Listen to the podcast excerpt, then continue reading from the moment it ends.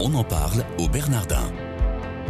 Une production Radio Notre-Dame avec le Collège des Bernardins. Une émission présentée par Sabine de Rosière. Soyez les bienvenus dans votre quotidienne. On en parle au Bernardin. Chaque jour, c'est une actualité différente pour vous faire découvrir la diversité des propositions et des activités du collège. Nous avons le plaisir de recevoir aujourd'hui Isabelle Moulin. Bonjour madame. Bonjour. Merci d'être avec nous.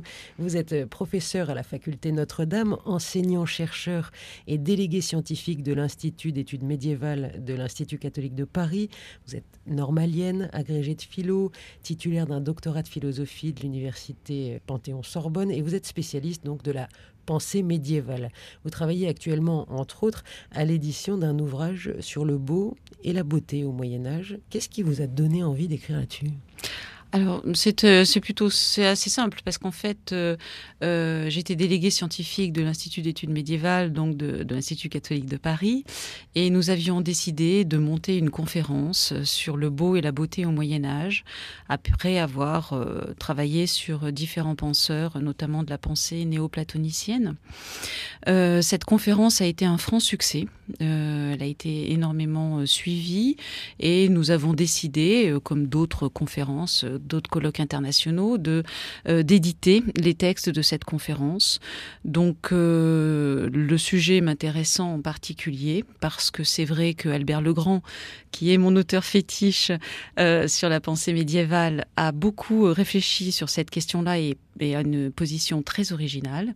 Donc du coup, j'ai vraiment souhaité éditer ce, ce texte sur le beau et la beauté au Moyen Âge. Qu'est-ce qu'il nous dit Albert Legrand sur le beau et la beauté?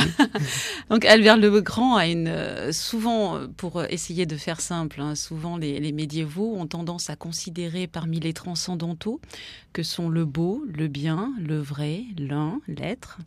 Euh, donc ces transcendantaux forment une unité, mais que le beau n'a pas d'indépendance par rapport au bien, c'est-à-dire que le beau est inféodé au bien.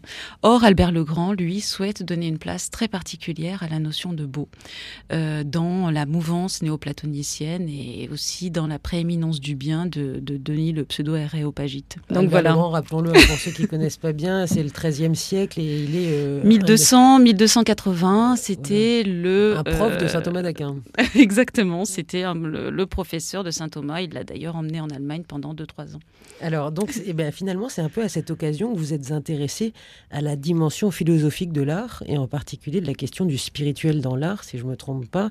Et c'est la raison pour laquelle vous co-organisez avec Philippe Serre, qu'on a déjà reçu euh, sur cette antenne, euh, cet événement autour du 150e anniversaire de la naissance de Vassili Kandinsky au Collège des Bernardins. Donc, je le rappelle, ce seront les 11, 12 et 13 février prochains.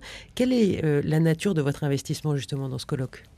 Alors, je suis arrivée à Kandinsky en fait par une voie un petit peu détournée. Donc, on est parti du beau et de la beauté au Moyen Âge, du beau chez Albert le Grand, et j'ai été frappée de, ce rapport euh, au Moyen Âge établi entre le beau et le vrai.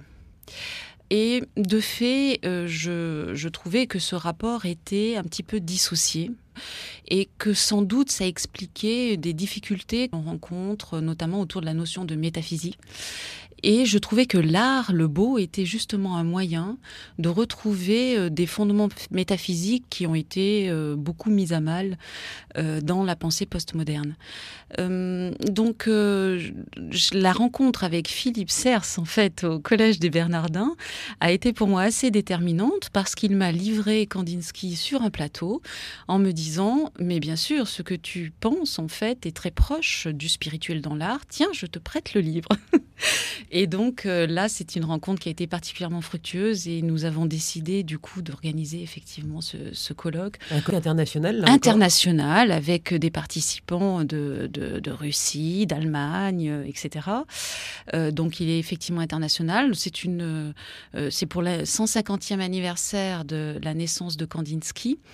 Euh, qui, qui, qui, doit être dignement fêté. Et j'ai appris justement dans le, le, Dauphiné, parce que je suis grenobloise d'origine, dans le Dauphiné libéré euh, de la semaine dernière, le musée d'art moderne de la ville de Grenoble avait décidé de faire une exposition en partenariat avec Beaubourg. Donc, voyez, nous sommes les premiers à nous lancer sur, euh, sur ce 150e anniversaire. Est-ce que vous nous, nous dire un petit peu, Isabelle Moulin, le lien spécifique avec vos spécialités de médiéviste et Kandinsky? Vous l'avez évoqué un petit peu, mais est-ce qu'il hum, y a plus de liens encore?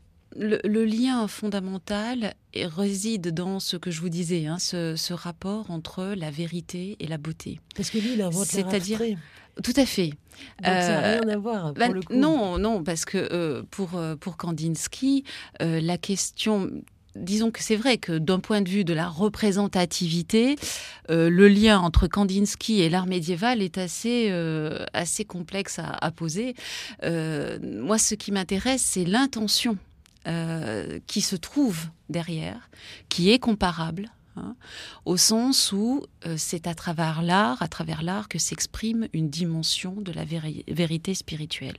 Et là, pour le coup, euh, on retrouve une dimension profonde euh, de, l'art médiéval, qui était justement cette unité hein, entre vérité et beauté qui a été petit à petit euh, dissocié, hein, sans doute peut-être euh, par euh, une certaine volonté hein, de, critique hein, de, la philosophie médiévale, mais également par un statut de l'artiste qui finalement s'est peut-être élevé, qui a peut-être un peu gâché finalement cette dimension d'effacement. on pourrait s'attendre à ce que l'artiste s'efface derrière la vérité, et ça n'a pas toujours été le cas. Donc le, le rapport Kandinsky médiéval peut paraître extrêmement éloigné. Un peu capillotracté. Un petit peu capillotracté, mais c'est l'intention fondamentale, en tant que philosophe, qui m'intéresse. On en parle au Bernardin aujourd'hui avec Isabelle Moulin, qui est co-organisatrice avec Philippe Serre du colloque sur Kandinsky, qui aura lieu au Collège des Bernardins les 11, 12 et 13 février prochains. Et toutes les informations, du reste, sont sur le site internet des Bernardins, chers auditeurs, si vous voulez vous y rendre pour savoir un peu ce qui va s'y passer. On va parler de ce programme un petit peu, si vous voulez bien, ce programme de trois jours. Qu'est-ce que vous avez concocté? Alors, euh, effectivement, nous avions pensé au départ faire une conférence, mais on s'est trouvé que c'était dommage de s'arrêter là. Donc, euh, nous avons concocté euh, un vernissage assorti d'une conférence tout public, puisque nous avons une conférence de deux jours, qui est une conférence internationale quand même à vocation scientifique et donc pas forcément euh, euh, de vulgarisation, disons, de grand public. Donc, pour faire connaître la pensée de Kandinsky, nous avons, euh, à l'occasion du vernissage, une conférence d'une heure dans le petit auditorium pour présenter la pensée et l'art de Kandinsky. Donc ça, ce sera le, 11 février. C'est la veille. voilà, de 17h à, 18h30. La conférence est de 18h à 17h à 18h30. elle est ensuite suivie du vernissage. Alors, un vernissage dans la sacristie du collège Tout à fait, donc qui est dans la nef euh, en rentrant, hein, juste à droite, pour ceux qui viendraient nous, nous voir. Ce vernissage présente euh, les pages de l'album Klenge, euh, Résonance, c'est-à-dire un texte qui a été écrit par Kandinsky dans sa période munichoise et qu'il a assorti euh, d'un certain nombre euh, de représentations. Et donc, nous, présentons ces, gravures euh, il y a, dans il y aura des originaux ou pas? Donc, il y a des originaux, tout Mais à alors, fait. Ça, c'est extrêmement rare. Comment est-ce que vous avez réussi à, obtenir de, présenter des œuvres originales de Kandinsky Alors là, c'est Philippe Sers hein, qui, les possédait.